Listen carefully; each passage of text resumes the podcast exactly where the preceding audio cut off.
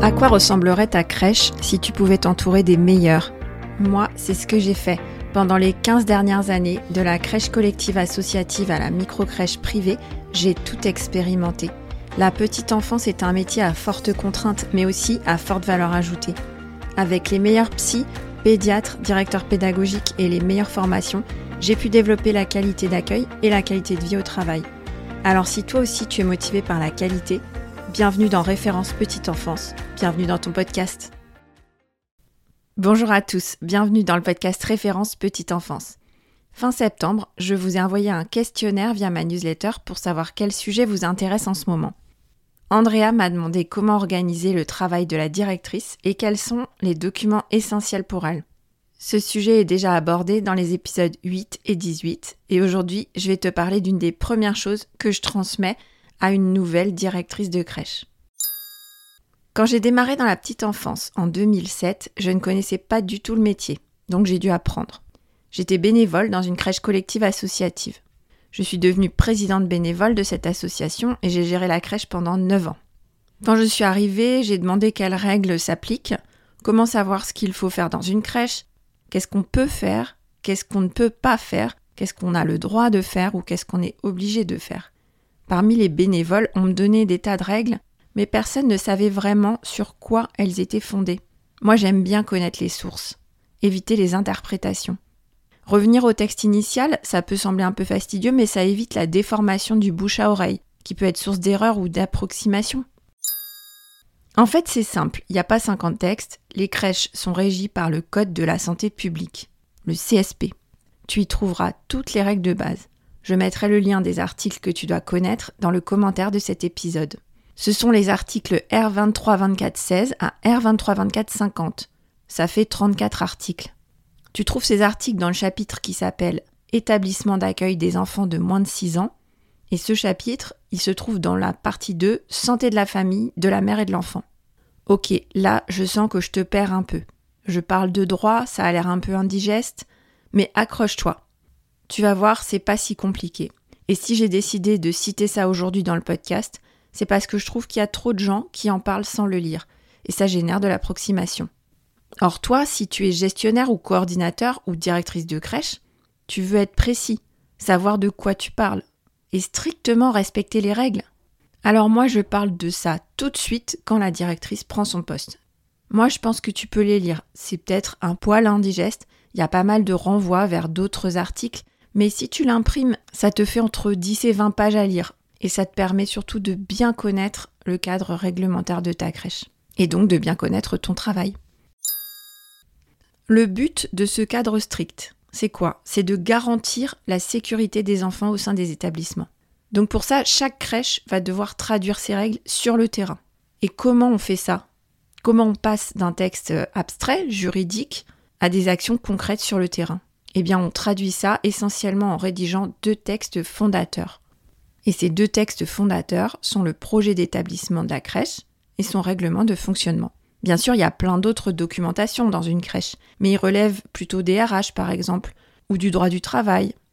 Alors que pour fonder ton projet d'accueil, tu vas utiliser le projet d'établissement et le règlement de fonctionnement. Voilà, moi ça me semble très important qu'une directrice de crèche connaisse très bien son projet d'établissement et son règlement de fonctionnement dès qu'elle prend son poste. C'est sa Bible. Ne te prends pas la tête pour rédiger ces documents. Tu trouves tout le plan détaillé dans ce fameux CSP. Donc on a tous les guidelines en fait dans le Code de la santé publique. Commençons par le projet d'établissement. Il doit comporter un projet d'accueil, un projet éducatif et un projet social et de développement durable. J'insiste surtout sur le projet éducatif parce qu'on entend souvent plus parler du projet pédagogique que du projet éducatif. Or, dans le Code de la santé publique, on parle du projet éducatif, pas du projet pédagogique. En tant que gestionnaire, tu vas définir les grands principes que tu veux mettre en œuvre dans ta crèche. C'est ça le projet éducatif.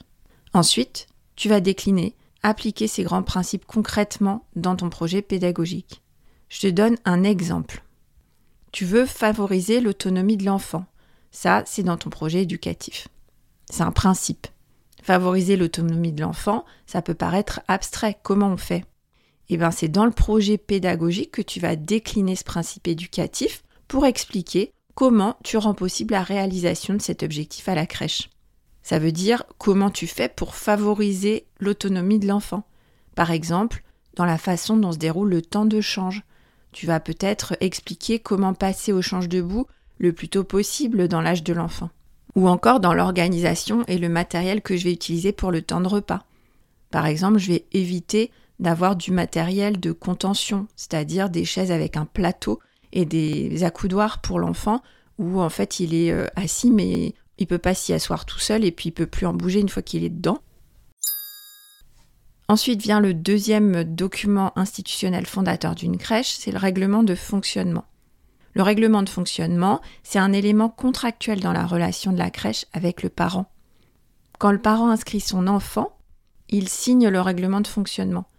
Ça veut dire qu'il s'engage à en respecter les règles.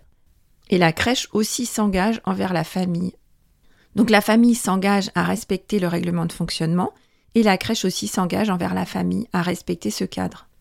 C'est un contrat. Le règlement de fonctionnement détaille toutes les règles de l'accueil, les horaires, les causes de rupture, les préavis, les évictions pour raisons médicales, etc., etc. Voilà, c'est ça les textes fondateurs, les documents institutionnels qui régissent l'activité de ta crèche.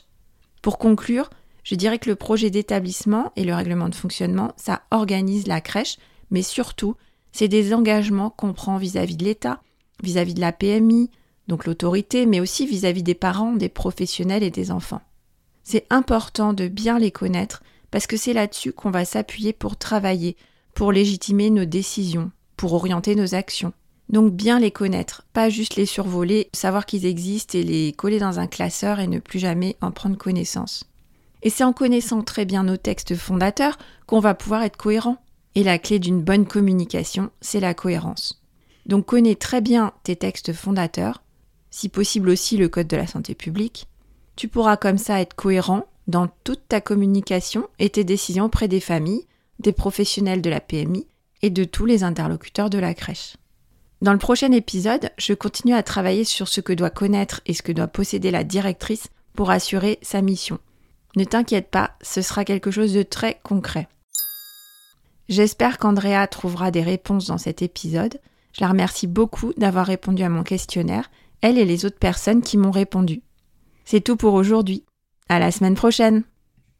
Merci d'avoir écouté cet épisode jusqu'au bout. J'espère qu'il t'a plu et que tu en ressors inspiré. Si c'est le cas, abonne-toi pour ne rater aucun épisode. Parle-en autour de toi et surtout laisse-moi une note 5 étoiles et un avis sur Apple Podcast ou Spotify. À la semaine prochaine.